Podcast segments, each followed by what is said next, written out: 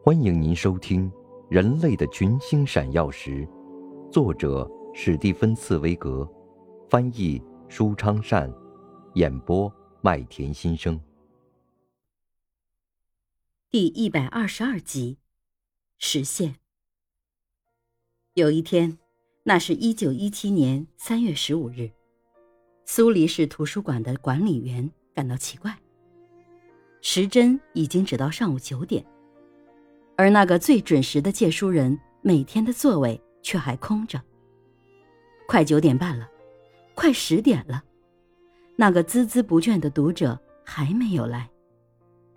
他是不会再来了，因为正当他来图书馆的路上，一位俄国朋友和他的谈话把他留住了，或者更准确的说，俄国。爆发革命的消息使他很吃惊。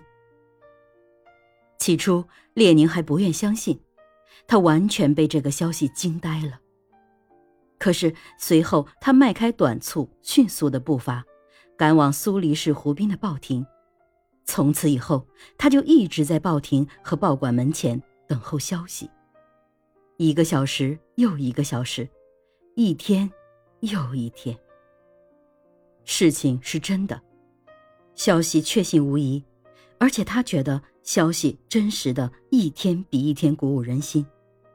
开始只传来不确实的消息，说发生了一次宫廷革命，好像只是更换了内阁，然后才传来沙皇被废除了，成立了临时政府，接着又传来杜马开会的那天情况，俄国自由了，政治犯。得到了大赦，他多年来梦寐以求的一切，他二十年来在秘密组织里，在监狱里，在西伯利亚，在流亡之中为之奋斗的一切，现在都实现了。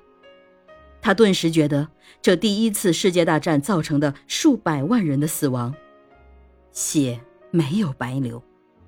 他觉得，这些死者并不是无谓的牺牲品，而是为了一个自由。平等和持久和平的新国家献身的殉道者。现在，这一个新国家已经诞生，这个平时非常清醒和镇静的梦想家，此时却像迷醉了似的，可以回到俄国老家去了。这个鼓舞人心的消息也振奋着其他几百名蛰居在日内瓦、洛桑和伯尔尼小小斗室里的俄国流亡者。他们欢呼雀跃，因为他们现在不必用假护照隐姓埋名，和冒着被处死刑的危险回到沙皇的俄国去，而是作为自由的公民回到自由的土地上去。他们所有人都已经在准备自己少得可怜的行装，因为报纸上登载了高尔基的言简意赅的电报。大家都回家吧。于是。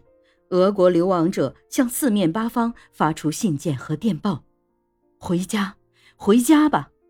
集合起来，团结起来！他们要为自从自己有觉悟以来毕生为之奋斗的事业——俄国革命，再一次献身。”您正在收听的是《人类的群星闪耀时》，演播麦田心声。感谢您的收听。